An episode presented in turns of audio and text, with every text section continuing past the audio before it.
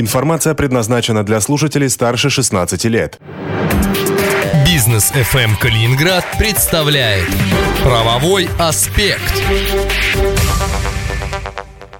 В Калининградском эфире «Бизнес ФМ» правовой аспект в студии Антон Хоменко и вместе со мной управляющий партнер юридической фирмы «Солнцев и партнеры» Станислав Солнцев. Станислав, здравствуйте. Здравствуйте. Сегодня у нас э, такой необычный формат, по крайней мере, мы со Станиславом его еще не использовали. Мы разберем конкретное судебное дело, которое рассматривалось некоторое время назад в арбитражном суде Калининградской области. Покупатель товаров, продуктов питания, это небольшой синопсис, отказался платить и заявил, что договор вообще не подписывал. Для начала, Станислав, давайте проведем небольшой э, блиц. Я задам вам несколько вопросов, которые позволят и мне, и нашим слушателям э, понять, как профессиональные юристы анализируют дело. Итак, как происходит поставка? А, по этому договору только после заявки. Но заявок не было ни письменных на бумаге, ни на электронную почту, что, в общем-то, достаточно типично. Написали условия, а сами же его не исполняют. А, клиент сказал, что все решалось по телефону. Мы не стали усложнять себе жизнь ни клиенту, ни суду. В данной ситуации это вообще было юридически не так уж и важно. У нас были на руках накладные. После какого события и в какие сроки происходит оплата? В договоре был предусмотрен 10-дневный срок. Э, если не написано конкретнее, то это обычно календарные дни. А вот с какой даты его считать, э, смотрим договор с момента получения товара. Значит, составляем таблицу с датами из накладных. Это и будет отправная точка, собственно, для срока оплаты. Что еще, кроме долга за товар, можно взыскать? А, видим в договоре неустойку в размере 0,3% в день. А, немного, но все же не так уж и мало. Часто 0,1 бывает. Если бы ее не было, то мы бы взыскали проценты за пользование денежными средствами. Или, как сейчас они называются, проценты на сумму долга. Они сейчас 6%, а в период, когда рассматривалось дело, это было 8,5%. Или, вдумайтесь, 23 тысячных процента в день. Весьма мало. А, правда, этот процент нельзя снизить, а вот неустойку как раз можно. В какой суд обращаться? В материалах написано, что э, арбитражный суд Калининграда, но, насколько я знаю, такого не существует. Абсолютно верно. Есть арбитражный суд Калининградской области. Значит, э, смотрим, какой юридический адрес вот сейчас, то есть если мы смотрели на момент подачи иска в ЕГРЛ, Единый госреестр юридических лиц, а, а не тот, который был, допустим, а, на момент подписания в договоре, он мог смениться. А, к счастью, адрес Калининград, поэтому подаем иск в арбитражный суд Калининградской области. Тут все просто. Существует ли претензионный порядок? А, в этом договоре его не было, не прописан. Но по закону это означает, что он равен 30 дням с момента отправки претензии. Я акцентирую внимание именно с даты отправки, а не получения покупателем. То есть не нужно ждать 30 дней, когда ваш э, оппонент получит эту претензию. Вроде бы все хорошо, тогда в чем была проблема и что случилось в суде? Действительно, до первого судебного заседания все было идеально. Ответчик отзыв не написал. Считай, молча признал иск.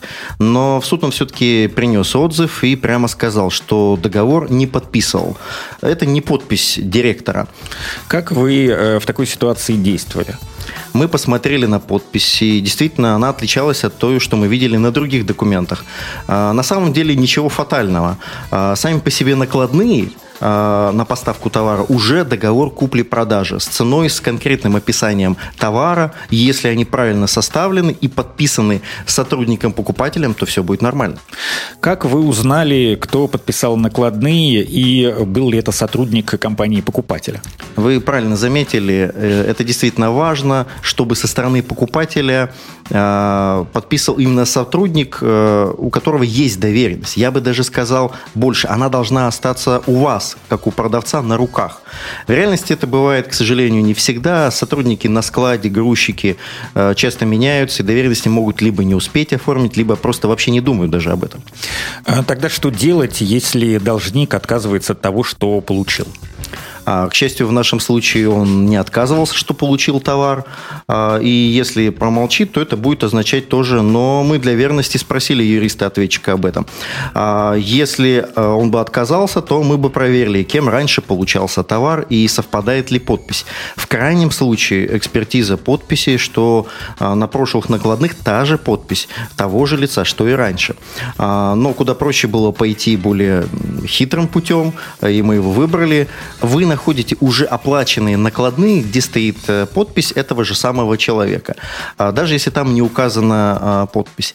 И находите другую накладную и задаете вопрос. Вот накладная условно 226 от февраля. Вы ее оплатили? Ну, он говорит, ну да, оплатили. А вот а, такая же от марта не признаете, в чем разница, если подписи одинаковые? А, и на этот вопрос ответчику будет достаточно сложно ответить, и суд, скорее всего, согласится с вашей более логичной позицией. А чем закончилась история с тем, что ответчик э, не признал договор?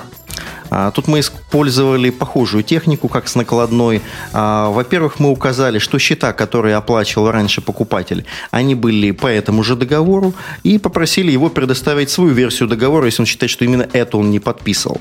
А ведь когда он оплачивал, он же понимал, какой договор заключен. А ответчик не смог ничего представить, только постоянно утверждал, что договора нет.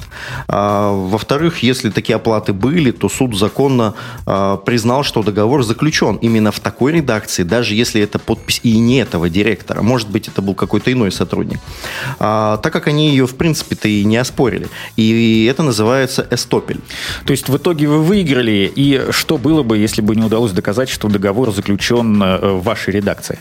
Да, полностью. И взыскали полный размер неустойки, так как юрист ответчика увлекся вопросом, что договор не подписан, и забыл заявить снижение неустойки.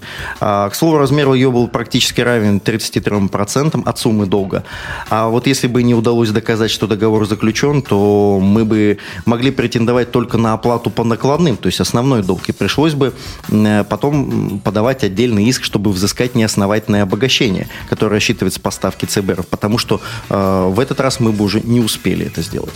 Спасибо, Станислав. Э, это был правовой аспект в эфире «Бизнес ФМ Калининград». С вами были Антон Хоменко и Станислав Солнцев, управляющий партнер юридической фирмы «Солнцев и партнеры». И э, напомню, что сегодня мы разбирали конкретное судебное дело, в котором непосредственно участвовал э, Станислав. И если у вас есть вопросы по подобным или точно таким же делам, я так понимаю, что таких дел бывают ну, более или менее идентичных очень много, то вы можете звонить в юридическую фирму «Солнцев и партнеры» по телефону 658-637, и сам Станислав или его коллеги проведут для вас подробную консультацию. До встречи через неделю. Правовой аспект на бизнес FM Калининград. Юридическая фирма «Солнцев и партнеры» – это грамотное сопровождение вашего бизнеса юристами из различных сфер права. Хотите сэкономить 30% на отчислениях с заработной платы штатного юриста? Тогда выбирайте абонентское юридическое обслуживание. Юридическая фирма «Солнцев и партнеры» 658 630.